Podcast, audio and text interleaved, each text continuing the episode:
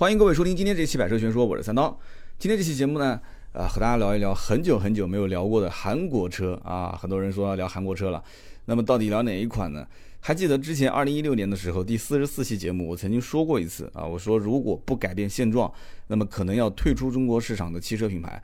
其实当时呢，明指啊，不是暗指，就是明指的就是韩国品牌。那么当时预测可能韩国车将来的销量会出现很大的问题啊，可能经销商的这个网点也会出现一些问题，可能当时我这个天生毒奶啊，这一口奶都不太好。然后北京现在二零一六年的销量本来还挺好的，一六年到年底的时候是一百一十三万辆，啊，在中国能上百万销量的其实都算不错了这个品牌。结果到了一七年，一七年上半年出了一个大事，什么事情我们节目就不说了啊，应该很多人都知道啊，一七年的二月份，那么紧跟着。就是整个在中国的韩国的一些商业啊，这个不管是卖车的也好，还是卖什么其他的都不太好，都不太行了。那么差一点，这个起亚跟现代就没喘过气来。那么后来到了下半年呢，也是磕磕碰碰的。呃，全年二零一七年的销量应该是在八十一万左右。你想啊，一六年的年底是结算一百一十三万，到了一七年年底结算是八十一万，就是是前后两年差了百分之三十。所以很多的一些媒体都说叫做断崖式下滑。那么这个断崖式下滑销量背后，我觉得有很多问题。那么其中有些能说，有些不能说，对吧？那么一七年的自主品牌又是一路高歌猛进，大家想一想就知道了嘛，对吧？吉利博越啊，荣威 R 叉五啊，这些车，包括哈弗 H 六的中间的降价换代增配，包括传奇的 GS 四，然后衍生出一系列的哈弗系列的车型、传奇的车型啊，包括什么宝骏啊，还有好多一些新品牌，都陆陆续续在一七年的时候，自主品牌的 SUV 啊就开始。去掠夺这个市场，其实这个市场是原来哪些人的车，就他们在在在占据的呢？其实无非就是日韩系的很多的一些啊，包括三厢车啊，包括一些他们的这个呃小一点的紧凑型的或者再小一点的入门型紧凑型的这个 SUV，主要就是他们的这些车型的原车主现在就被自主品牌给瓜分了。那么直到去年的年底的时候，在广州车展，我看到了一款车，就是北京现代的 RX 三五。这个车当时发布的起售价是十一点九九万，我当时一想，不对啊，这 RX 三五这车子印象中起售价应该都是十六七万，卖的贵一点的都是二十多万的车，怎么突然变成十一万多的呢？我当时还到了这个现场，因为我去的时候发布会已经基本上到尾声了，而且它这个车子其实正式上市不是广州车展，是广州车展前，像北京车展啊、广州车展啊，经常它会在发布会，呃，往前挪个两三天。挪个两三天呢，就是提前把媒体邀请过去，然后呢，这样的可以更加的时间充裕一些啊，讲解一下这些车的特点。我们当时广州车展那一天我去看的时候，已经快结束了，我就看那个屏幕上面显示着价格啊，然后大家掌声雷动啊，对吧？这个媒体在现场，那肯定要鼓鼓掌、捧捧场。那么我当时因为我不是被邀请的媒体，我就路过，然后里面呢全是人，我也挤不进去。然后等大家都看差不多了，我就在旁边两个这个车这个展台上面先逛，逛完之后我就。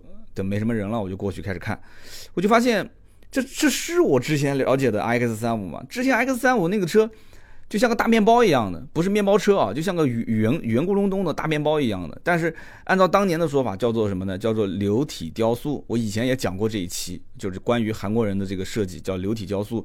呃，大家记得的话，我提到过一个人叫做彼得希瑞尔啊，彼得希瑞尔。那么这个我们后面节目当中也会聊啊，这个我们。先暂时按而不表，就是当时我在想，就这一件事情，就十一点九九万起售 X 三五这一件事情，其实就是合资品牌在开始要，就不能不动手了，对吧？你都已经抢到我们家门口了，家里面东西都抢差不多了，那必须得干啊！这十一点九九万的起售价，我当时没有仔细研究，我就觉得说，这个北京现代肯定是从这个车开始要开始打反击战了。那么从去年的十一月份到现在，呃，已经半年多过去了。那么这个车到底卖的怎么样呢？那么到了今年四月份的时候，大家都知道起亚、现代不分家嘛，对吧？现代起亚集团。那么到了今年四月份，起亚也上了一款新车，叫做起亚的智跑。那我相信这个应该很多人都很熟悉，因为我听友当中经常会有的时候有人问说：“啊，三刀啊，智跑这个车哪边优惠多一些啊？”有人在问，所以我就知道智跑这车其实卖的不算太差啊。但是起亚跟现代两个品牌，如果让一个人去选，一定要二选一，两个车又差不多的情况下，很多人，多数人还是会选择买现代，哪怕现代的配置比起亚略微的要少那么一点，啊，两个车如果价格一样的话，那最终还要看终端的优惠幅度。所以说，去年二零一七年一整年，我觉得整个的韩国车动作算比较大的，也就是最后十一、十二月份那一次，就是这个北京现代的 RX 三五，也就这一次上市啊，价格拉得这么低，但是好像后来也就没什么报道了。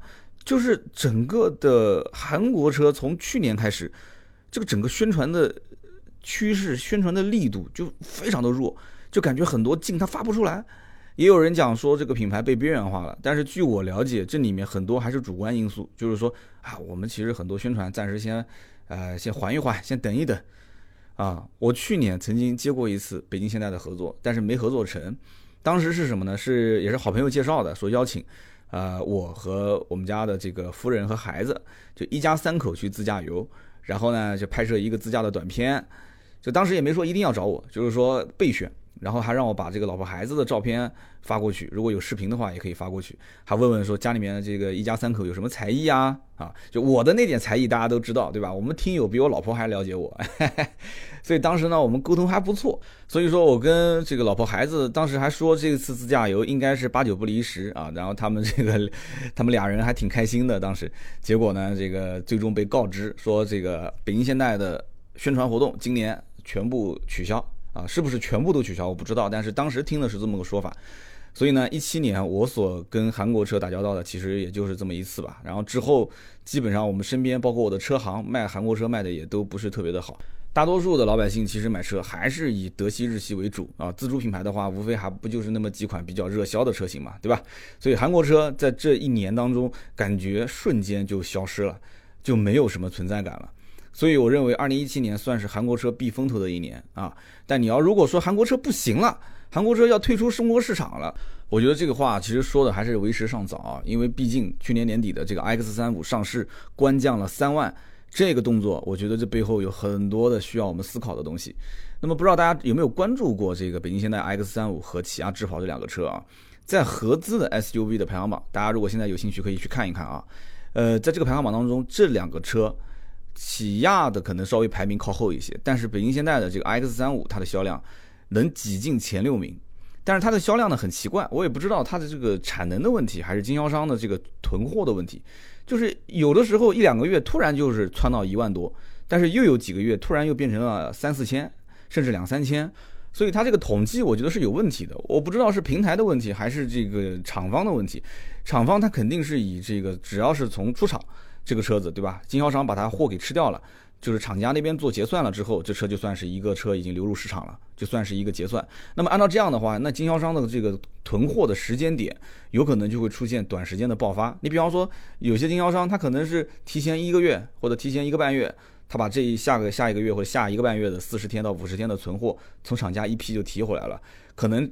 就是经销商这边拿到厂家的一些政策，还是在某一个时间点提的越多，它的这个返利越高，那可能会突然就出现某一个月、某两个月，那么这一款车型的终端的这个销量会非常大。我讲的这个销量是指就是统计数据啊，但是实际到了 4S 店之后，能不能非常快的卖出去，这是两说啊，这是两件事情。所以当时我看这个数据的时候。我看到 R X 三五能一个月卖一万多台，能挤进 S U V 就合资的 S U V 的销量前六名的话，我觉得相当不错了。因为前面那几个那都是那相当可以啊，什么途观 Air 啊，包括老途观啊，包括奇骏啊这些，它这个车其实现在对标的就是其他品牌的竞品的话，最大的其实无非就是 X R V 啊，包括像逍客这一类车啊，缤智就这一类车，这些都是老牌的车型了。说实话，你说 RX 三五这车。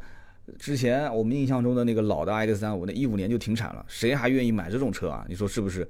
起亚的智跑那更是一个没什么存在感的车。那你就从名头上来讲的话，跟缤智 XRV、跟逍客比起来，那差太远了。那凭什么去跟他们竞争呢？那销量为什么也能刷到一万多呢？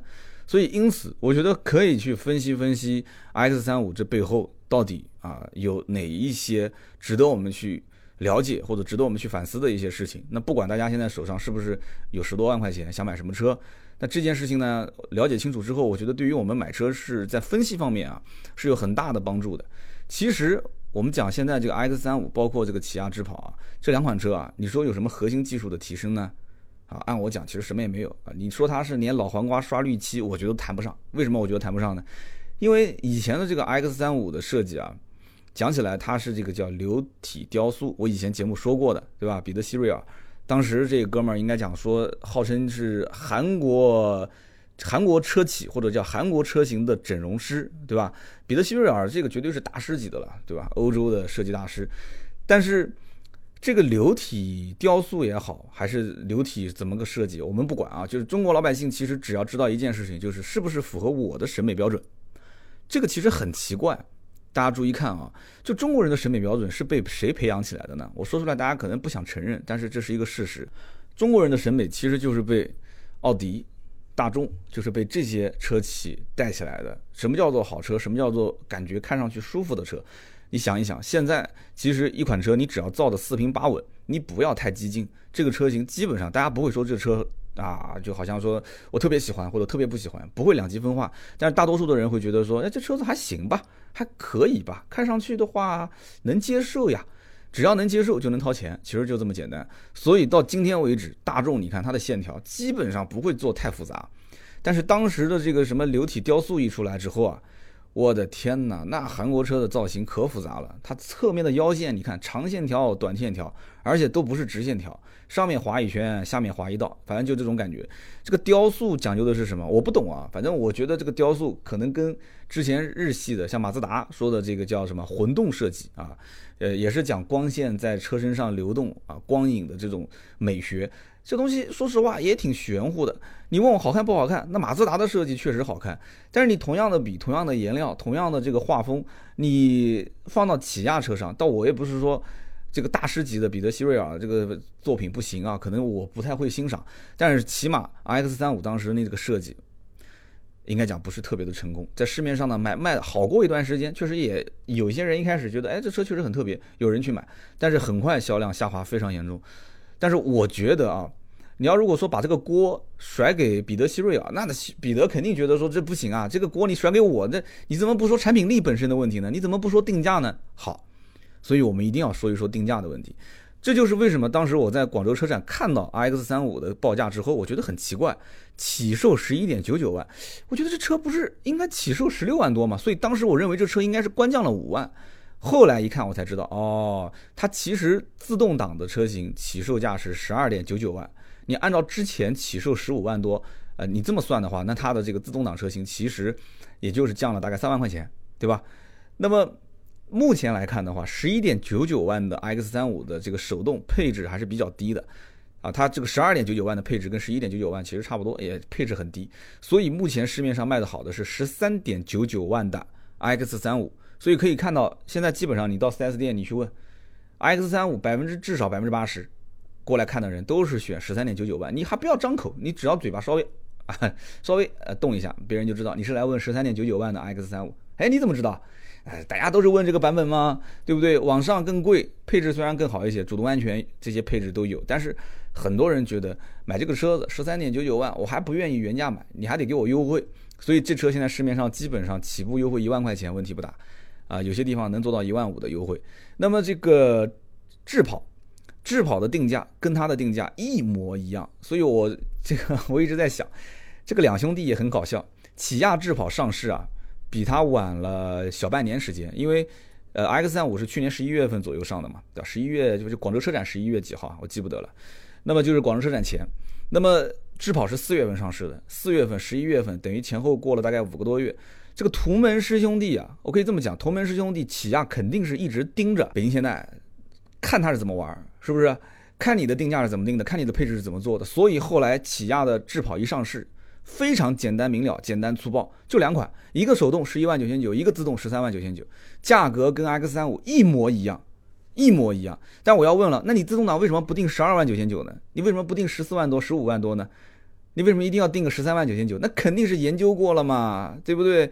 这么长的时间，快半年的时间，X 三五就十三万九千九的自动挡卖的最好，那我就盯着你这十三万九千九造一个配置出来，然后这个配置我就比你高，不就行了吗？所以讲起来呢，起亚是和现代一起过来抢市场的，抢谁的市场？其实不用说，一个是抢合资的，像逍客啊、XRV 啊、缤智，抢这些车，对不对？我相信我们这个听友当中看车的人有看 XRV、缤智的。我当时在讲宝沃的时候，宝沃的那个销售总监跟我说，那还有人看 XRV、缤智，最后去买宝沃呢。所以这个市场现在是非常的纷繁复杂啊，大家都在互相抢，都在互相抢，这是一个乱世，乱世出英雄，所以就看谁比较猛。啊，乱世相争，有的时候就跟打游戏一样的，对吧？五五五对五开黑，往往就是那一波团战，对吧？大家其实装备啊、经济啊都差不多，就那一波团战，可能就是你站位你稍微不够不够风骚，对吧？也就有可能你当时你的技能，可能你操作各方面啊手速不够快，对不对？那就这一波就没了，也可能就是你阵容上本来就有劣势啊。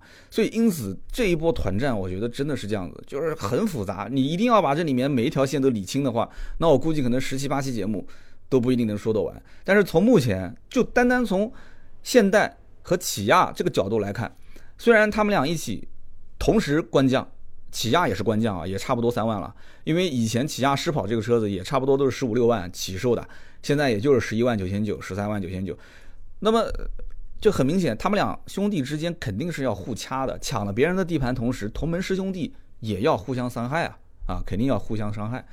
那么我们就先说说同门师兄弟互相伤害这件事情吧，哈，这个韩国的起亚和现代是不分家的，对吧？起亚现代集团，那很多人都知道，比较典型的就是在当年大家都知道索纳塔啊，索纳塔当时是走一个商务的路线，最嚣张的时候，很多人认为索纳塔很有可能会替代大众，甚至替代奥迪，在中国可能就成为了未来的官车的形象。但是后来不知道怎么回事，索纳塔就就一夜之间就消失了。谁能告诉我这咋回事呢？然后 K 五呢，当年甚至卖的比索纳塔还要好，为什么呢？因为 K 五它走的比较年轻化的路线，当时整个的这个车身设计，我觉得包括内饰啊，呃，应该讲就是可能也是跟大家开始接受像苹果这种什么就极简式的设计有一定的关系。大家可能觉得说，呃，偏运动化一些，然后内饰呢简单一些，但功能配置不要太少。然后这车子呢，看上去偏运动，就是开起来的话，因为起亚 K 五我曾经详聊过一期，我表弟就开这个车，就给你感觉油门很轻，然后车子很窜，这就就是不是就代表动力很好，操控很好呢？那不一定。但是呢，有些年轻人觉得这就是我要的效果，不知道怎么回事啊？市面上就感觉索纳塔一夜之间，嗯，就瞬间好像就没什么人买了。当时网上流传着一句话，叫做“某司”啊，因为网络平台不允许说那个字啊，“某司有三宝”。索八 K 五迈锐宝，这句话，我是不是因为这句话的原因，很多人就不买索纳塔了啊？那为什么还买 K 五呢？那就是那迈锐宝卖的也不算差，虽然优惠幅度那么大啊。虽然这是一句调侃，但是我在想这句话背后，它其实隐藏着一些密码。这句话大家想一想啊，这句话背后，它是一个有很深很深的，在当下互联网环境环境之下啊，很多某司在一起。大家互相之间有的是自嘲，有的是互嘲，在这种环境里面，这种车型能被列为某司有三宝，我觉得这是荣幸，这根本就不是什么耻辱，我觉得这是荣幸。现在一定要学会自黑。你想这句话其实它暗含着什么意思？合资品牌的 B 级车里面，这是三个最便宜的，是不是这个概念？这是三个最便宜的，最起码结合终端的优惠之后，定价不一定最便宜，但是结合优惠之后，这三个车的价格是不错。我们且不说性价比啊，你就说优惠完的价格，它应该是不高的。那么那些买不起二十多万、接近三十万的所谓的，我说的是所谓的啊，所谓的主流的 B 级车，比方说像什么帕萨特啊、迈腾啊这些车，有些人他买不起，买不起，或者说我有这个钱我也不愿意买的这些人，他们又不太甘心去买那些 A 级车。是不是有些人买 A 级车，他的预算呢可能还可以买到高配，但是这些钱呢买个 A 级车心里面又不甘心，这些人他最终会上这个索八 K 五迈锐宝啊，后来就是索九。那么这一类的车型，我个人觉得啊，其实当时韩国的这个管理层如果能看到、能理解这句网络调侃背后的玄机，这其实就是巨大的商机。为什么呢？大家注意看啊，我最近也经常就是只要上什么新电影，周末会带着夫人去看。这里面我就发现啊，现在越来越多的人不喜欢看大片，啊，就是那种场景特别的宏大，然后一个人力挽狂澜，然后把这个整个世界都给拯救了。这种片子，我觉得很多人现在不喜欢看。现在网络把人和人的距离好像拉得很近，又似乎拉得很远。但是你会发现，现在有一类有一类的角色是特别受人欢迎的，什么角色呢？就小人物的角色。哎，小人物的角色。就能够给很多的人产生强烈的共鸣。你现在是不可能离开互联网的，对不对？但是在互联网的这个环境当中啊，就大家都特别喜欢看那些小人物。你看抖音上面长得特别漂亮的小姑娘，哇，就在那边各种做鬼脸啊，各种抠脚丫子，各种就是反正就是自己最窘迫的样子，然后通过啊这种小视频的形式把它发布出来，大家给他点赞啊，就各种。你越是那种调侃，越是那种自嘲和自黑，反而能产生一些喜剧效果，反而能让很多人产生认可、产生共鸣。但不是任何小人物啊。你做这些事情，你都能让让人产生共鸣。我觉得还要做一件事情，什么事情呢？就是这些小人物，你还得要去做一些绝大多数的某司或者是绝大多数的小人物想都不敢想、碰都不敢碰的这些事情。但是作为你来讲，你虽然是个小人物，但是你把它做成了，哪怕你没有做成，你敢想敢干，你最后做做做做到最后，哪怕你失败了，很多人也会为你点赞，很多人也会去在后面默默的支持你。反正在网络上给你点个赞也无所谓，对吧？这不用花钱。嗯，但是你看那些直播平台，花钱的事情别人也愿意干，是不是？小人物嘛，我觉得你离我很近，所以这个故事你就可以看得出来什么呢？就是也可以说这是绝大多数某司或者是小人物的 YY，对吧？包括我在内，我也喜欢有的时候给人打个赏啊什么的，我也喜欢看一看这些小人物的故事啊，看的也是特别的激动。但是大家不管啊，大家不管，理想很丰满。现实很骨感，这个没有错，是不是？那是人人理想都能实现的话，那历史观，那这个推进速度就太快了，是不是？那不可能的嘛。所以现实很骨感，就导致很多人他需要用在这个思想层面，用这些小人物的故事来产生共鸣，他看了他就开心啊，哎呀，开心啊，对吧？想想这个夜里面想想都是千条路啊，早上醒来这还是走原路啊。但是当年我觉得现代其实走的就是这种小人物的路线。包括起亚也是，但是起亚这个形象可能比较模糊一些。我觉得现代就是走这个小人物的路线。你想，伊兰特陪伴中中国人陪伴了多少年？伊兰特在大街小巷各个家庭当中，是不是很多人对于现代的这种印象？北京现代、伊兰特、现代伊兰特都是这样子，对吧？就是这样过渡过来的，就觉得这是一个离我们很近的车。甚至很多人买二手车，看到一辆伊兰特，他也会去问一问，哎，这车多少钱？性价比不错。可能旁边一辆大众，这边一辆伊兰特，很多人就买这个伊兰特走了。他会觉得说伊兰特的性价比更高一些。所以以亲和力示人，呃，价格方面以性价比示人，是当年我觉得小人物的形象，就是北京现代跟起亚，就他这样的一个小人物的形象，这种形象是很丰满的，我觉得是很丰满，而且也很成功。但是后来慢慢慢慢他就不接地气了，慢慢就不接地气了。这个我觉得。这个锅还是不能甩给这个 彼得·希瑞尔，这为什么老提到他呢？就是感觉我越说不甩给他，他这个锅越要背，因为人家也就是应该他是零几年，零七零八好像那个前后过来的，我觉得这锅也不能甩给他。但是真的也就是从流体雕塑那个时候开始，我发现韩国车真的有点不太接地气了啊！就是后来出了几款车，出了几款 SUV 车型，就开始价格也是盯着日系走，那么日系的价格也是盯着德系走。后来呢，面临整个的市场竞争环境，德系开始降价啊，中间也出过一些负面，什么断轴啦，这个这个排放门啦这些，对吧？那么开始进行一些终端降价，终端降价，日系就开始进行叫战略二次调整，呃，二次定位，丰田带出来啊，二次定位，日产说我要年轻化，就大家都开始做战略调整。这个时候，韩国车企好像动作就变得比较慢，好像变得比较慢，也想也想去变，也想调整，但是就想等你日本车企先动。你动完了，我再瞄着看市场效果，市场效果好有结果了，然后我再说，哎，这个东西是我发明的，对吧？就韩韩国不经常这样嘛，对吧？呃，什么东西都是韩国人发明的，对，我就反正到最后，哎，最后我来再出动，结果就晚了。等真的你开始要动的时候，别人已经动完了，是不是？一七年出那个事情，你想动你也动不了了。所以，北京现在 X 三五在广州车展前后上市，然后出现了这么一个价格，然后我一看这车，哎。这长得也不像 X 三五啊，这流体雕塑去哪儿了？怎么没有流体雕塑了？就朴实无华，这车造型啊，简直就是，对不对？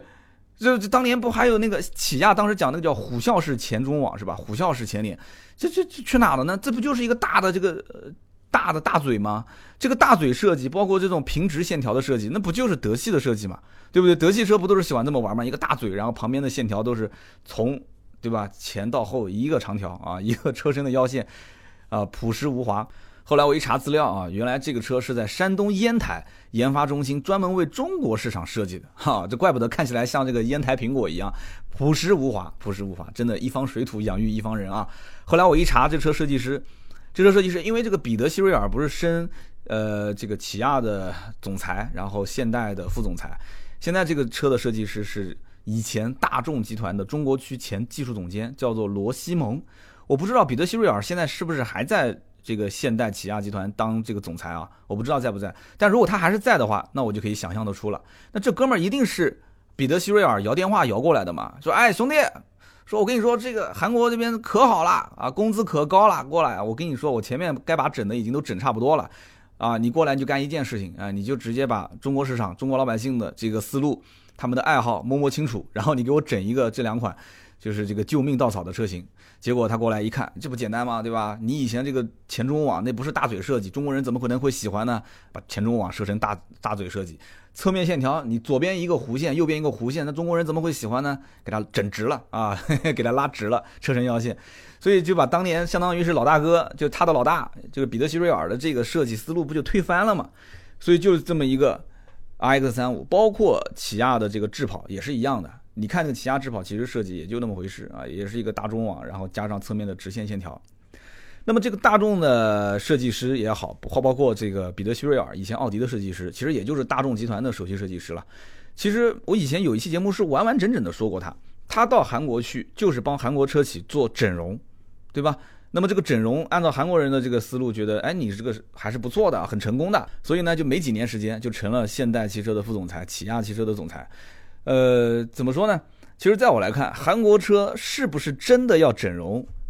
其他市场我不看啊，因为前两天我看到汽车之家有一篇文章是说这个蒙古国，说蒙古国的这个呃路上有哪些车，讲说整个韩国车跟整个的日本车在蒙古呃这个市场还是非常非常大的，但是很多都是从日本进口的一些二手车。哎，那篇文章挺有意思，大家可以在汽车之家看一看啊。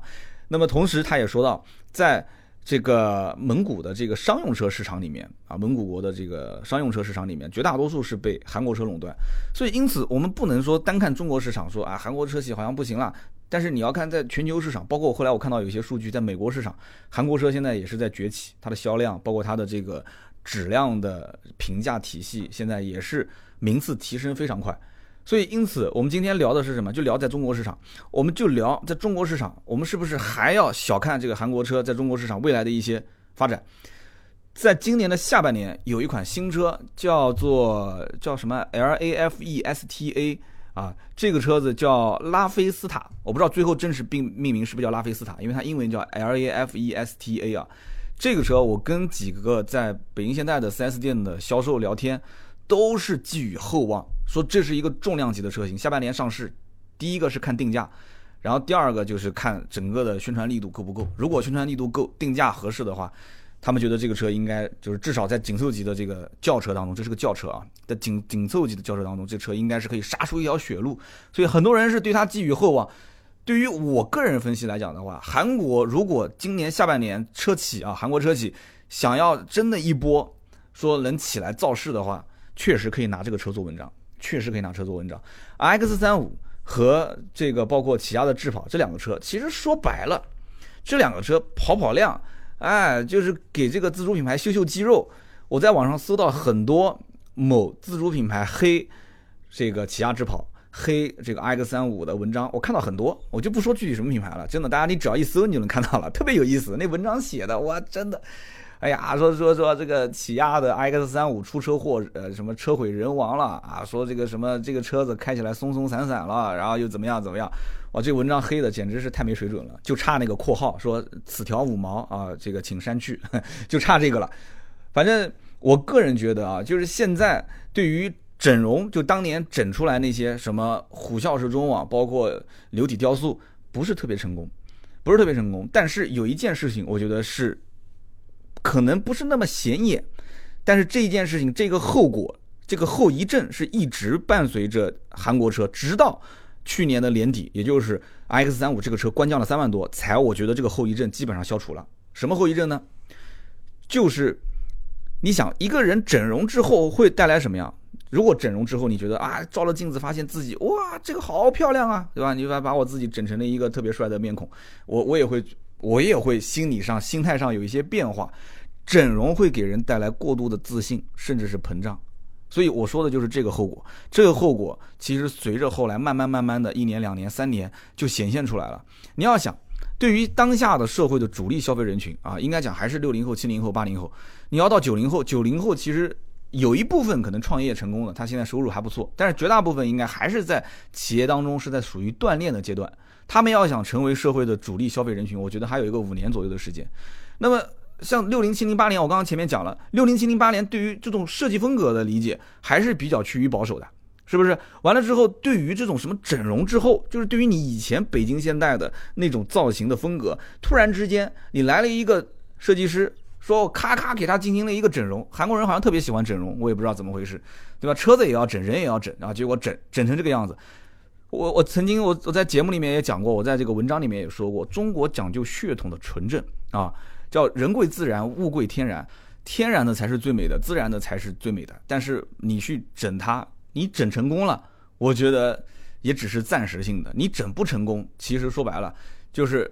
要不就是疯狂，要不就是灭亡。我个人觉得就是这样。所以当时呢，这一个应该讲这一步棋走的还是比较风险比较大的。当时我看过不少关于彼得希瑞尔的文章。其实这个老爷子呢，呃，因为六十多了嘛，这老爷子，所以我觉得他，呃，也有想法，也想有所作为。我完全可以理解，从一个大众集团跳出来这种人，在以前的大众集团，你设计来设计去，你不就那几根线条划来划去吗？大众车都长那个样子，你还要什么设计师呢？我觉得，对吧？内饰也不用设计了，外外形也不用设计了。所以现在为什么大众那么多设计师全部都跳出来到别的企业去干了？就是脑子里面有太多的想法，但是你这么多想法最终落实到大众车上，结果全部长得一样，对吧？从十几万的到百来万的车都长得差不多，那你这设计师还有什么能让他发挥的空间呢？所以没办法，就去到一些自主品牌上去干了，没办法就跑到韩国车企去干了。所以韩国车，他想在外形上做出一些特色啊，区别于其他品牌，这是可以理解的。那么对于像彼得希瑞尔这种从欧洲过来的设计师，他想发挥自己的才干，把起亚跟现代两个车完全设计成两种不同的风格，对吧？他这我也是可以理解的。但是这个风险非常的大。你要知道，韩国其实应该算是在所有国外汽车品牌里面离中国最近的，应该算是吧？韩国应该比日本离中国还要近吧？因为我没去过韩国啊。日本我也没去过，那么韩国离中国这么近，而且韩国对吧？我也不说太多了，因为也有在韩国留学的留学生。这韩国文化跟中国文化接近到什么程度，对不对？大家都知道的嘛。所以韩国车企如果说能放下架子，对吧？不装那什么，好好看一看中国人到底想要什么，想要什么？中国文化当中的一些东西，中国人的审美，中国人对于车真正的理解是什么？我觉得啊，其实很简单，韩国车企还是可以。我不说，我不说他去干翻大众，干翻丰田，起码混个合资品牌前几名应该问题不大，真问题不大。你到目前为止，你看悦动、领动这两个车卖的还是不错的。你要是如果从悦动、领动这两个车车身上去找，去找这两个车的卖点，我觉得就三个字：性价比，对不对？我问那个北京现代的销售，我说，哎，你你帮我分析分析了，你说为什么悦动、领动这两个车卖的好？他直接回我，领动、悦动性价比是合资品牌当中。最高的，他给的是最，你广告法不允许最嘛？我说哥们儿，你这说话有点绝对。他说我说的一点都不绝对。那剩下来就是你对于韩国车的理解了。那销售这么自信，对吧？他说就是合资品牌，就是合资品牌里面性价比最高的。那销售那么自信，那对于客户来讲，那无非就是对这个这一个车系，这一个品牌系列，我是不是能认可？那很多人觉得韩国车。我怎么买韩国车？我日本车都不买，我买什么韩国车？韩国车会不会开几年松松散散？韩国车是不是将来保值率不行啊？韩国车有没有问题啊？那韩国车这个价格，我我买个自主品牌，我好像配置比它还高呢。那你要这么去看，那各种不同的角度去看的话，那你得出不同的结果，是不是？所以我觉得啊，每一个车一定要找到它自己的卖点，就像有一期我聊劳斯莱斯一样，劳斯莱斯的卖点是什么？贵啊！贵就是劳斯莱斯的卖点，对不对？就像劳斯莱斯库里南，劳斯莱斯库里南没什么好介绍的，全世界最贵的 SUV，结束 就行了，没了，没什么好介绍的了，全世界最贵的 SUV，对吧？库里南。那么北京现代也不能说便宜就是我的卖点，对不对？你不能这么介绍啊，哪怕你就是便宜，那你也不能说便宜是我的卖点，是不是？就自主品牌它可能比你更便宜，但是你说合资品牌里面我是最便宜的。呃，可能领动悦动，他确实敢这么说，销量也看到了，确实也不差。但是韩国车企一定不愿意接受这样的一个事实，所以怎么去制造营销的爆点，怎么让一个车子的卖点突出出来？我觉得目前来看，前几年啊，就是韩国车没什么存在感，这就是它目前做的最弱的地方。前段时间我在网上我看这个汽车的相关新闻，我突然看到一个广告很有意思。这广告说什么呢？就插个题外话啊，说的是一个拿着麦克风在车里面唱歌的年轻人，然后出现了一行字，叫做“军马汽车在线 K 歌音乐轿跑 SUV”。哇，当时我都震惊了啊，我都震惊了，这还能这么玩？后来我了解了一下，就是这个车啊叫军马 Meet 三啊，或者叫 Meet Three，这个车它真的是卖车送在线 K 歌系统。送无线话筒，还能俩人对唱，哈哈，所以这就叫做卖点啊！你甭管说见过没见过这个军马，你甚至那个标长什么样，你可能都不知道，这个不关键，但这就是卖点，对不对？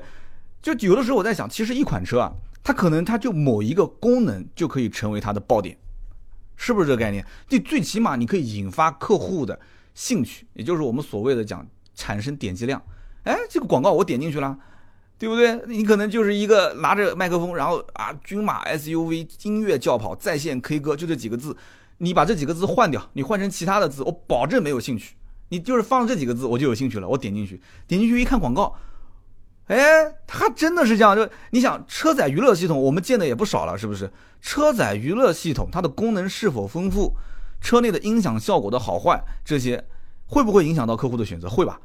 但是现在年轻消费者是不是也很看重这方面的配置，也很看重？大家都很清楚，是不是？那么我们知道有一些品牌其实会在车载这个娱乐系统上去花很多心思。那花什么心思呢？你比方说豪华品牌，豪华品牌它会不计成本去用 BNO，会用 BOSS 这样大品牌的音响啊，用很好的这种音响效果来吸引你。但这个价格太高了。那很多一些中端的或者是中低端的家用轿车，那怎么办呢？你说国际大品牌。那能不能用？那能用的话，那肯定重点宣传。那因为成本花出去了。但是绝大多数的终端的家用轿车，它不太可能在音响上做文章。你比方说我们今天说的，对吧？不管是智跑也好，还是这个北京现代的 X 三五，音响你说能给你个六个喇叭就不错了。你更别说给你什么 大品牌的这些音响系统了。哪一个品牌如果说用了大品牌的音响系统，我讲的是终端的一些家用轿车的话，它一定会作为重点宣传。你说是不是？这里面大家还要注意一个问题，就你不仅仅说音响效果好，你整个车内的这个收听效果就很好，你不能这么说。音响效果好，只能说是你的前端的硬件基本上是到位了，是不是？如果你的音源还是不行的话，你音源不行，那或者你使用方法不对的话，你大打折扣啊。体验效果也不好，你天天你还要拿个 U 盘去拷歌，拷歌你去哪边拷？你还要去电脑上去下载，电脑上下歌，结果发现还要充会员，那太麻烦了嘛。所以要有一套在线的听歌的系统，现在是基本上只要稍微接触一下互联网的这种车企都会去做。所以你看，就这个广告，对吧？君马 Meet 三这个车型在线 K 歌，那就告诉你我有在线互联网的流量，对吧？你不需要再去插 U 盘了，你直接你可以听，你也可以去唱。对吧？而且车内我再给你配个无线麦克风，两个人对唱都可以。哈哈，这应该是我我在想啊，我可能孤陋寡闻了。这应该是市面上唯一一款随车附带附赠无线麦克风的 SUV 了。所以这种就是爆点，对吧？君马 Meet 三车内 K 歌系统，利用互联网在线 K 歌，不需要你提前下载，单人 K 歌还可以双人合唱，对吧？我觉得是六道飞起了。唱完之后，你还可以把这个歌分享出去，让朋友帮你点赞，是不是？你说单身小伙子，对吧？你开着车出去撩个妹。对吧？就是神器啊，真的是神器。所以这种车型，如果说它要再配一个相对不错的音响系统，我后来查了一下，它真的配的是这个日本的先锋派尼尔啊，先锋品牌的三百六十五千瓦的高功率音响啊，十二处扬声器，DSP 独立功放，HiFi 环绕立体声。所以我不讲嘛，这就是车身上的一个配置亮点，就可以成为一个爆点，最起码可以让客户产生浓厚的兴趣。就比方说这个君马的 Meet 三，这个车我觉得就让我产生兴趣了，真的很有意思。改天到 4S 店去看看哈，顺便 K 个歌，连包厢费都省了。所以我说韩国车这两年啊，其实就在一个产品的营销包装方面啊，其实走的是非常非常慢，甚至可以说是几乎没有走，没有走动，没有发力。这个东西韩国车还是有很多的可以包装的地方的。我们就可以去聊一聊韩国 SUV 的这个起家的故事，因为以前好像我节目里面没说过啊。韩国的这个现代，你肯定要先聊现代嘛。现代的 SUV 早年第一款其实就是换标的帕杰罗。有人讲说帕杰罗，你说的是三菱的帕杰罗吗？对，九一年的时候，啊，韩国的现代投放市场的第一款 SUV 就是换标的帕杰罗，跟那个第一代的帕杰罗长得一模一样啊。但是帕杰罗第一代九一年就停产了，正好是给韩国人去啊拿来再复活。那么这也和当年三菱起家做 SUV，应该说叫三菱做越野车，其实是差不多的。为什么？我曾经在节目里面说过，三菱当年起家，包括在日本的那几个企业，三菱是其中一个啊。三菱是军工起家，大家都知道对吧？就是当年美国人给了他很多四驱技术，那这个技术是谁的呢？以前叫威利斯，现在叫吉普啊。其实这些技术就是吉普的，所以三菱的四驱技术消化完之后又改进过去，就成了现在的这个超选四驱。大家都知道三菱的四驱技术还是非常牛叉的，对吧？吸收了改进了，就成了它的超选四驱。那么三菱当年把技术无条件的给到现代去做 SUV，甚至就是贴标的帕杰罗，你觉得？你觉得从九一年开始做 SUV 的这样的一个韩国的现代，一直做到两千年，做了将近十年之后，你觉得他不会造 SUV 吗？你觉得他造的 SUV 不好吗？对不对？当年三菱还控了这个现代的百分之十还是百分之十五的股份啊，所以他给他这个也不是无偿给的，就是要挣钱嘛，对不对？两千年的时候，韩国人就自己开始造 SUV 了，当时是用索纳塔的平台搞了第一台车。对吧？英文就是 Santa Fe 啊，不知道发音准不准，反正就是后来翻译叫圣达菲。那么一零年才开始被进口到国内，是在进口现代。听好了，不是北京现代哦，是进口现代的 4S 店。当时是以新胜达的形式来卖，啊，就是中文名当时叫圣达菲，但是进到中国它叫新胜达，就很拗口。所以我觉得名称方面就很成问题啊，叫新胜达。新胜达当时卖的呢还不错。真的还不错，路上经常到还能看到。到了一二年的时候呢，北京现代开始国产，国产呢就叫全新胜达，就多了一个全字，所以就这个很很麻烦，这名字取来取去。而且当时全新胜达在北京现代上市的时候，进口现代 4S 店的经销商就不愿意了，你不抢我生意吗？对不对？虽然进口跟这个国产之间配置上有一些差别，定价也有一些差别，但是在进口现在的这个经销商的眼里，你就是断了我的后路。你就是不让人活命啊！因为当时整个的进口现代的 4S 店就是靠着这个新胜达来赚钱，所以当时也就是北京现代和进口现代之间开始发生矛盾嘛，就在那个年代，好多进口现代的经销商都退网不干了，啊，那么这是这是现代 SUV 的其中的一条线，那么另外一条线呢，就是零四年的时候，韩国现代又用伊兰特的平台造了一款车，叫做途胜，哎，途胜大家都很熟悉是吧？那么一零年上市的 X 三五这个车大家熟悉吗？大家说很熟悉啊，对吧？X 三五啊，SUV 啊，对吧？那有没有人发现 X 三五其实跟途胜差不多？啊对了，X 三五其实就是第二代的途胜，也就是说，在很多的国家，第一代的途胜退市之后，第二代的途胜它就不叫途胜了，它在很多国家卖的其实就叫 i x 三五。所以当年的这个流体雕塑也是从 X 三五这个车开始慢慢慢慢流行开，慢慢推广开。一直到一五年，后来上了这个全新的途胜，全新途胜就算是第三代。今年马上就是再过两三个星期，就是到了这个月底啊，到了月底成都车展，马上上的就是最新款的途胜。所以为什么现在途胜优惠幅度那么大呢？就是马上新款要上啊，现在在售的就是第三代的途胜。我不知道有多少人知道啊，就是当时上市的 X 三五其实就是之前的老途胜，但是当年的老途胜是没有停产，继续在卖。老途胜跟 X 三五两个车同台竞技、同台卖、同台销售，这也是韩国车企最讨人厌的地方。就是好多车老的新的放在一起卖，这不就是学大众吗？大众不就干这个事情吗？我曾经有一期节目详细讲过。那么 X 三五和新款的途胜放在一起卖，那也是新款老款，就是两代同堂，对吧？只不过原来是 X 三五算是新一代，以前的老途胜是老一代。那么等到新途胜上了以后，X 三五等于是老一代，新途胜算是新一代。是不是？那么这一次其实上的这个新款 X 三五并没有太大的一些技术上的突破，相反，我觉得在设计层面上反而是倒退了。但是呢，价格啊，兄弟们，关键是价格，马上新途胜一上市，百分之百要官降。我个人觉得官降两万根本不是问题，所以我建议现在即使老款的啊这个途胜啊，因为它现在就就叫全新途胜嘛，但在我看就是老款，就是现在在售的，我建议就不要买了，哪怕优惠三万多也不要买。缓一缓，你等马上后面这个新途胜成都车展一上市，用不了多久，优惠幅度会非常非常大，肯定的，两三万起步，它官降个两万，对吧？然后再优惠个一万来块钱，你基本上不就是跟以前老款差不多了吗？你何苦还买个老款呢？是不是？韩国车掉价快，这也是很多人不愿意买的原因。那回过头来，我们再看起亚这个地方，起亚这里的话，今年不是四月份上的智跑，我刚刚前面说了嘛，智跑跟现在 iX 三五其实就同一个车。那么智跑它的后备箱上的英文叫什么呢？叫 Sport Edge，我不知道这英文我发的对不对啊？叫 Sport Edge，S P O R T A G E 啊，Sport Edge。要知道这个 Sport Edge 其实以前最早在国内啊，它就叫试跑，它不叫做智跑。所以有的人我我不知道是会不会有误解。我以前在二手车行跟人聊天，我说那车是试跑。然后那个车叫智跑，他说这不两款车吗？我说其实就一款车，只不过不同代。零七年上市的是第二代的 Sport Edge，那个时候其实就叫做试跑，对吧？以前第一代没进中国。那么二手车市场上，你现在其实是买的话，应该大多数能买到零八年前后，零八零九年的，你淘一个四五万块钱买一个当年的试跑，呃，这个反正我以前收购过这个车，反正我当时收这个车，我觉得应该挺好卖，看上去也挺大气的那车，车况也不错。就公里数可能有点高，但是韩国车这东西跑公里数高一点，你没毛病，你正常开呗，卖不出去，死活卖不出去。当时那个车亏的当时连裤衩都没了。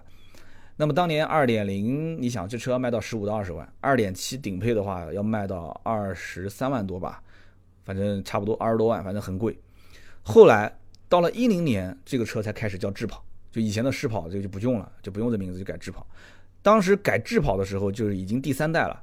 那么后来一六年上市的 KX 五，大家知不知道？KX 五其实就是智跑更新换代之后的第四代，结果也是两代同堂在卖啊，对吧？也两代同堂在卖嘛。那么后来今年四月份上的这个新智跑，相当于是第五代车型啊，第五代车型跟现在的 KX 五第四代不还不是一起两代同堂在卖嘛？就那么回事。所以绕来绕去啊，有的时候韩国人自己都可能给个绕晕了，就这个名字就不能统一一下吗？那搞得那么复杂，是不是？但是现在我们要是回看。说这个起亚 KX 五定多少钱啊？因为我们前面已经说过了，智跑是定价起步十一万九千九，对吧？X 三五起售定价十一万九千九。那么我们现在也很清楚了，KX 五其实就是第四代的智跑，对吧？那么现在上市的新款就是第五代的智跑，那这个定价不应该有什么太太大的差距，是不是？好，所以这个历史遗留问题啊，到现在还没解决。大家如果感兴趣，现在你可以拿起手机上汽车之家，你看一下报价。到今天为止。起亚的 KX 五的二点零的版本一模一样啊，动力总成二点零六 AT 啊，起售十七点一八万，这就是当年的历史遗留问题，到现在还卖十七万一千八，你想这什么概念？只不过这是自动挡的，我们刚刚前面说的自动挡卖的最好的版本是多少？是十三万九千九是吧？就是智跑跟那个叫什么来着？呃，iX 三五对，十三万九千九，你再拿那个配置跟这个车的配置去比，你就知道了，这个车子如果不优惠个三四万。那你是想都不用想，根本卖不动的。所以十七万一千八，现在终端优惠，就二点零的版本，基本上是四万起步，四万起步。你想打完折之后价格是多少？也就是十三万不到，是不是？一点六 T 的起售价十七万六千八，十七万六千八。你看看现在的这个途胜的售价，一点六 T 的版本卖多少钱？其实他们两个就是就是亲兄弟呀，对不对？你再看途胜，也是优惠三万多，定价也差不多，但马上这次。成都车展的新款途胜百分之百是要官降，我个人就是哪怕打脸我也要预测官降两万起步，甚至官降三万。哎，终端优惠就是三万多，对不对？KX 五现在终端优惠也是三万五左右啊，一点六 T 的版本三万五左右，二点零的版本四万多优惠，所以这是何苦呢？你说定个这么高的价格，很多很多这个客户他也不了解市场行情，看一眼这个价格直接就不看了，所以 KX 肯定百分之百是要官降的，对吧？起亚的家族里面不仅仅是智跑要官降，甚至于我觉得啊，今天这期节目聊那么久了，我觉得整个韩国车的体系都应该要进行大幅度的调整，而且这个调整不应该低调的调，就应该首先态度诚恳的跟大家承认我们之前价格定高了，从今天起我要告诉大家，你们可以花更少的钱买到更多的技术，你可以把之前的这个帕杰罗，对吧？这个这个代工生产，这又不是什么丑事，拿出来说说呗，对不对？我们是正向的，我们又不是逆向的，是不是？所以把这些东西都说一说嘛，韩国的双离合变速箱的技术，韩国的发动机的技术，对吧？有一些不好的地方，你你你就稍微避讳一下嘛，是不是？所以这个东西扬长避短。你要如果什么声音都没有，最怕的是什么？最怕的就是连骂你的人都没有了，那就是真的是过气了，啊。说这个话的时候，为什么我心里面有点心酸呢？啊，所以呢，我觉得啊，与其让经销商去降个三四万，这太夸张了，还不如就直接在终端把价格折四折一个两万左右的一个官降，然后中销商再给到一个一万到两万之间的优惠，基本上就拉平了。啊，因为优惠太少，你这个品牌你 hold 不住，你没有那么强的这种品牌号召力。但是优惠太大也会有损伤，你就盯着现在的这种，比方说像德系车两万多的优惠，哎，不多不少，那么就韩国车就跟着，也就两万多三万，不要到，不要破三万这个线，两万到两万五这个线，对吧？结合官降之后优惠总体四万多块钱，我觉得不挺好吗？没毛病啊。所以呢，无论如何，不管怎么讲，官降总归是一件好事，我们也不用说什么大道理啊。无论是 RX 三五还是智跑。对于绝大多数老百姓来讲，最起码这是一个合资品牌的车。你手动十一万九千九，又是个合资品牌，这个标确实很关键。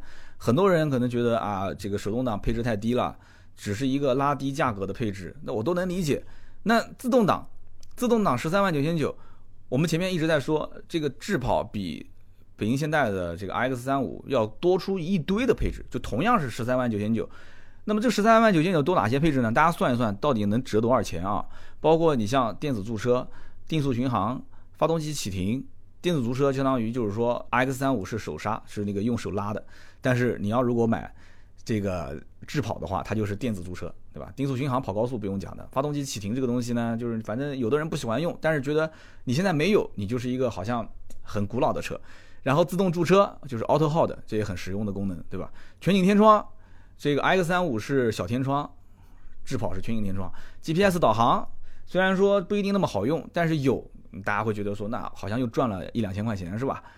自动空调这个也是比较显档次的，包括空气净化器，这些都是十三万九千九的智跑车上是有的，而十三万九千九的 X 三五车上是没有的。两个车定价是一模一样，其实空间大小。包括发动机、动力总成这些都是一模一样的，平台都是一模一样的。那你说这些配置值得值多少钱？我觉得至少值个五千到一万吧，对不对？所以也就因此，这两个车在终端的优惠差别也就比较大。起亚的智跑在终端基本上三五千的优惠，但是 RX 三五在终端的优惠一万块钱起步，很多地方优惠都是一万多。那么智跑有些地方可能甚至都没有优惠啊。所以在很多人的眼里。他会去衡量这两个产品，那那个产品起亚比它啊，现在这个车子配置要高那么多。可是对于韩国车来讲，我都买韩国车了，我还会想那么多吗？我都我都考虑韩国车了。那韩国车这两个品牌我怎么去选呢？对不对？那不是有点类似于斯柯达跟大众之间的关系吗？我一直讲中国人骨子里面讲究的是正统正统性，就像皇帝啊，老皇帝去世了，小皇帝要继位，哪怕他年龄再小，他都要去继位。为什么？这是血统最正统的。对吧？正统性，所以你要既然我都选韩国车了，那我也得买个韩国正统。那难道起亚不正统吗？但是对于很多人来讲，起亚有点像是一个边缘化的品牌，边缘化的产品。所以我也有个大胆的预测，我觉得将来起亚跟现代的经销商应该是会合并。我觉得没有意义，两个品牌分开来，可以放在一起卖嘛，对不对？车型有区别就有区别呗，你大不了你就再让这个彼得希瑞尔给你重新设计一下，那怎么办呢？你始终你要保证一个车。符合中国人的审美，中规中矩的那种长线条、四平八稳，对吧？然后你再把起亚爱怎么造怎么造呗，是不是？你可以尝试一下这种经销商合并，我觉得，要不然的话，起亚经销商个个退网，个个都卖不出去。看完起亚跑到现在去买了，配置高了也卖不了，底下去打自主品牌吧。我不说嘛，这个车你换个标，换个自主品牌的标，你可能卖个八九万块钱，我都觉得贵。那就冲着你合资品牌的标来的，可是你合资品牌你起亚的标感觉又没有现在的标值钱，那这怎么搞呢？但是你的配置确实比它又多那么多，就搞得经销商其实也很头疼。所以我觉得啊，其实韩国车企有的时候呢是把简单的问题复杂化了。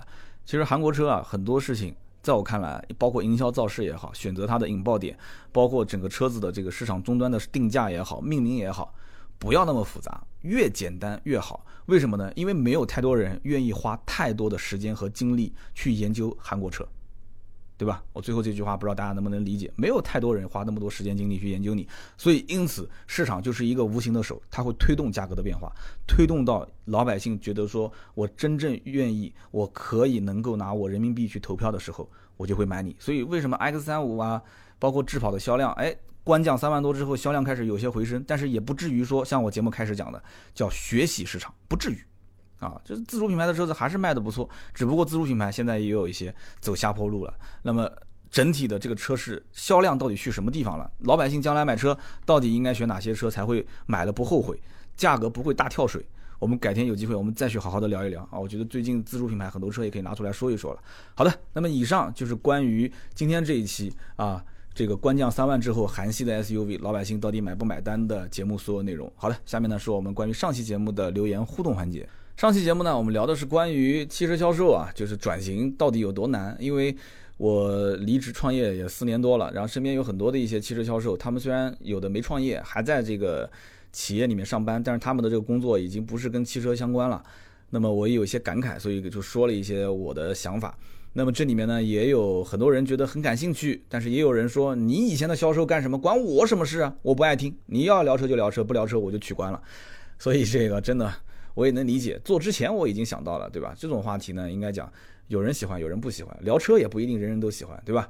那么上期节目呢，我看到有一位叫做小高草莓啊，小高草莓就相当于是给你打广告了哦，对吧？你的草莓的名字就是以你的姓命名的吗？啊，厉害了。小高草莓是这么说的：“他说，一五年的时候我毕业去做了凯迪拉克的销售，我自以为自己从小就是卖菜的啊，我对付客户肯定没问题。结果除了每天背资料、学套路、谈判价格的时候，我根本不知道底价在什么地方。一五年的时候呢，奔驰又太强势了，所以我都不知道该怎么卖车。我在凯迪拉克 4S 店混了半年，然后老丈人说你不如回来跟我卖草莓去吧，然后我就一直卖到今天，我感觉挣的比以前多，而且也不会失眠了。”啊，现在让我去卖车，我是再也不想去了。那么这是一个汽车销售，而且是凯迪拉克的销售，转行去卖草莓去了。我不知道你是哪个城市的啊？凯迪拉克这个车呢，其实讲起来，从一五年开始，它的这个增长势头还是挺凶的。凯迪拉克并不是讲特别难卖，他们家的 ATS L 对吧？包括叉 T 五，难道不好卖吗？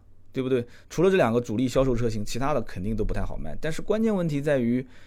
怎么能把这两个车卖卖好，对吧？获得你应有的那一份收入，然后呢，凯迪拉克的车主，我觉得能买得起二三十万，那个叉 T 五这种车至少预算也要将近四十，能买得起这种车的人，我觉得起码也在这个城市当中啊，也算是脱颖而出的吧，也算是某个行业里面的精英了。你可以跟他们多多认识啊，多多接触啊，对吧？卖车你可以偷偷摸摸的把它当成副业。你接触这些人之后，你将来卖草莓，你对吧？你把他们当成你的这些客户多好啊！我的天哪，你干嘛要辞职呢？你当真是为了混那个卖车的这个收入吗？哎呀，当然不是啦，对不对？当然，你现在你既然说卖草莓卖的挺顺利的，挣的比以前多，那我就没什么好说的了，对吧？你帮家里面人全身心的投入自己家的这个事业，自己为自己干，那当然好了。但是我觉得当年就是这个思路能不能稍微转一转？包括今天我这个话也是说给很多其他的就家里面有做生意的啊这些朋友听的，就是在汽车销售这个行业里面交朋友是最关键的。这些朋友不一定将来他就像我，你可能三刀我出来是卖车还是卖车啊？做媒体我也卖车。那么这些朋友呢，可能通过我帮他们买车，我也可以获得一些我应得的利润。那么作为你来讲的话，完全可以这样子来当成一个副业啊，对不对？我认识很多汽车销售都不是说靠这个工资收入来吃饭的，那靠着工资收入，他天天开的那个豪车，那加油都加不起，因为他的业绩不是特别好。但是这个过程当中交朋友很关键啊，这是一个。那么下一位听友叫做大 V 杠九 K，大 V 杠九 K，他说。哎呀，车评听多了，其实也没什么意思。再好看的美女，我看多了也会疲倦啊。就喜欢听跟车有关的人和事，而不是车本身。没有卖不出去的车，只有卖不出去的价格；没有听不倦的车评，只有听不腻的故事。啊，为什么选这条留言？我觉得最后这几句话讲得非常不错啊，说到我的心里去了。而且我看到很多人给你点赞啊。那么关于车和人的故事这方面，确实大家最近这几期节目啊，我看出来了，就是反而越是我。反正粗制滥造、胡说八道的这种节目，大家评论越热烈。呃，我平时讲话什么风格，聊天什么风格，节目就是什么风格的话，那很多人觉得说，哎，好像很真实。那么这里面可能我有一些地方讲的哪怕不对，大家好像宽容度还是比较高的啊。那么关于什么车评不车评，我始终认为我从来没说自己是车评。呃，做这个电台节目有一些收入，当然我很开心，对吧？但是如果没有收入，还是那句话，我也坚持会去做。为什么呢？因为习惯了，我想去聊。那么聊的过程当中呢，我会加入很多一些自己对于这些车和人和事，甚至和一些这个品牌的做法，它的一些好和不好、蠢的和聪明的，甚至我可能会自作聪明的一些评判。但是这些评判，这个大家就是听了以后，它就是个话题性的东西。大家听了之后，你肯定不可能。听我一百期节目，一百期都说三刀讲的对，三刀说的好，三刀那如果是这样的话，我觉得啊，那可能你听的车评、看的车评还不够多，或者说你看的汽车内容，这个听的汽车内容也不够多，因为我不认为自己是车评，就是这里面你要自己有形成一个自己的这种评判标准，你再去听我的东西，你自然会跟我之间产生一个互动，有个讨论，对不对？就像今天聊的这一期，你说 X 三五，你说这个起亚的呃智跑。有多少人了解？我相信也不会有多少人了解。所以你跟我在节目当中聊这个车，我估计评论区不会有什么人去留言。但你可以说一说，哎，你用的一些其他的韩国的产品啊，对吧？家里面你问问你夫人就知道，你夫人有没有用过韩国的化妆品啊？对不对？有没有谁的夫人去韩国整整整整过容啊之类的？但这个可能你不会跟我说，对吧？但你喜不喜欢韩国的明星啊？韩国的电视剧啊？对吧？韩国的一些生活用品啊，就你把这里面只要跟这个节目相关的一些东西拿过来进行一些互动，你不能光是三刀一个人说跟车有关的人和事啊，对不对？大家的评论也可以说一说跟今天这一期节目相关的人和事，说说自己的事，最真实的事。我就喜欢这种留言，真的啊！这位叫大大 V 九 K 啊，这条评论我觉得还不错，最后这几句话讲到我心里去了。那么下面这一位叫做钟君兴啊，钟这个。闹钟的钟，军人的军啊，这个三个金的星，你这是，我跟你说，一般能用自己的名字做 ID 的，那都是堂堂正正的。这个这哥们儿就做事情肯定是光明磊落的一个人啊。然后钟军星他是这么说的，他说，作为啊以后想做汽车销售的大学生啊，是个大学生。他说我听了这期节目之后呢，我突然就陷入沉思。我有个问题想问三刀，善良在职场当中真的不适合吗？我一直希望往这方面去靠近，但是听很多人说。单纯在弱肉强食的社会当中，你如果善良，你是不适合的，是真的吗？这个问题问的非常的好。善良到底这一份品质是不是应该啊要保留？是不是应该要在社会当中啊这个表现出我善良这一面？我觉得很简单，善良是你必不可缺的一个品质，但是并不代表说你一定要善良到愚蠢，善良到单纯，善良到愚。啊，愚其实跟愚蠢也差不多。我觉得真的不应该是这样子。为什么我一直提倡大家看一本叫《菜根谭》的书呢？这是一本这个这个古书啊，这个古老的书。这个东西其实我觉得，包括什么老子啊、孔子啊，就我不喜欢说大道理啊，就这些东西大家没事可以翻一翻。就是这种大智慧的人啊，大智慧的人，他其实总结很多道理，三两句话一说，你一看，结合自己平时发生的一些事情。你就能感悟出很多道理，而且这种书不是说今天看，明天就可以不看的。你不同的年龄段去看它，你得出的这种道理其实一直会有变化。所以我觉得《菜根谭》里面有一句讲的就非常的好，但是我说不出那个古话，我大概解释一下，就大白话就是什么呢？就是我不做恶人，我保留我单纯善良的这一面，但是我一定要知道恶事是怎么做的。大家能理解吗？就讲白了，再讲简单一点就是。我不去套路你，但是你想套路我，你的这个套路我太那什么清楚了，对吧？我太了解了。你只要一抬手、一投足、一个眼神，我就知道你准备要怎么套路我。你能做到这一点吗？如果你能做到这一点，你保持了你善良的本质，那么你的气场已经强大到没有人敢去站在你的附近，敢去欺负你。我觉得其实这种人反而是不怒自威的。这种人其实，在社会当中反而会有些。很多人愿意跟你接近，你懂我的意思吗？就像我以前我讲的题外话，就是以前我家里的这个父亲跟我的爷爷辈的人教育我说，别人如果吐你一口唾沫啊，你就擦擦脸就走，不要回首，不要回嘴，甚至都不要看他。我当时那时候我还小，那是上小学，我当时讲，我说凭什么？当时我小，我还小，我当时我的心中就是，你敢朝我吐唾沫这件事情，这个行为那是不允许的，是不被认可的。我觉得，你说什么叫做善良？善良一定要被别人欺负吗？那肯定不是的，要让自己强大。当你不够强大的时候，你就不要去招惹这些比你强大的人，猥琐发育不要浪，这个是最关键的，对不对？你只要敢动手，那一定是能放倒你的。你既然放不倒他，那就真的是吐口唾沫你就走，那你就就别你就别理他了。你要能你要能强大到什么程度？强大到他连吐唾沫这个想法都不能有。大家能听懂我的意思吗？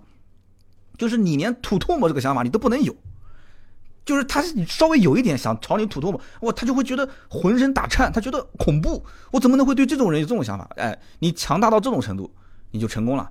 这个时候你都不需要去借助任何的工具，你就往那边一站，别人就怕你。但是在这种情况下，你你就不需要什么再去考虑到说我善良，我是不是就不适合这个社会啊？我善良，我是不是就在弱肉强食的社会中就会被人淘汰呢？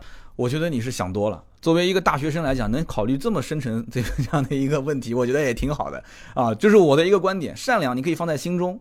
啊，你如果不够强大，那你现在你就不要去招惹这些人。真的遇到一些问题了，你就猥琐发育啊。然后呢，别人吐你唾沫，你该你就擦擦你就走，那怎么办呢？对不对？那我当年放这种狠话，那是我的事情。那现在你要回过头来让我想，那我可能还是那个思路，就是当年那个社会，我不够强大，我就猥琐发育。好了，今天这期节目就到这里啊。那么更多的原创内容可以关注我们的微信订阅号“百车全说”，也可以搜索微信号四六四幺五二五四加盾牌的微信啊，四六四幺五二五四。加了盾牌的微信之后呢，盾牌的朋友圈每天都会更新我们最新的内容。好的，那么节目最后再通知一下啊，下一次更新不是周六，周六是我们常规节目，下次更新是周四。那么周四是什么节目？老铁们都知道的，好吧？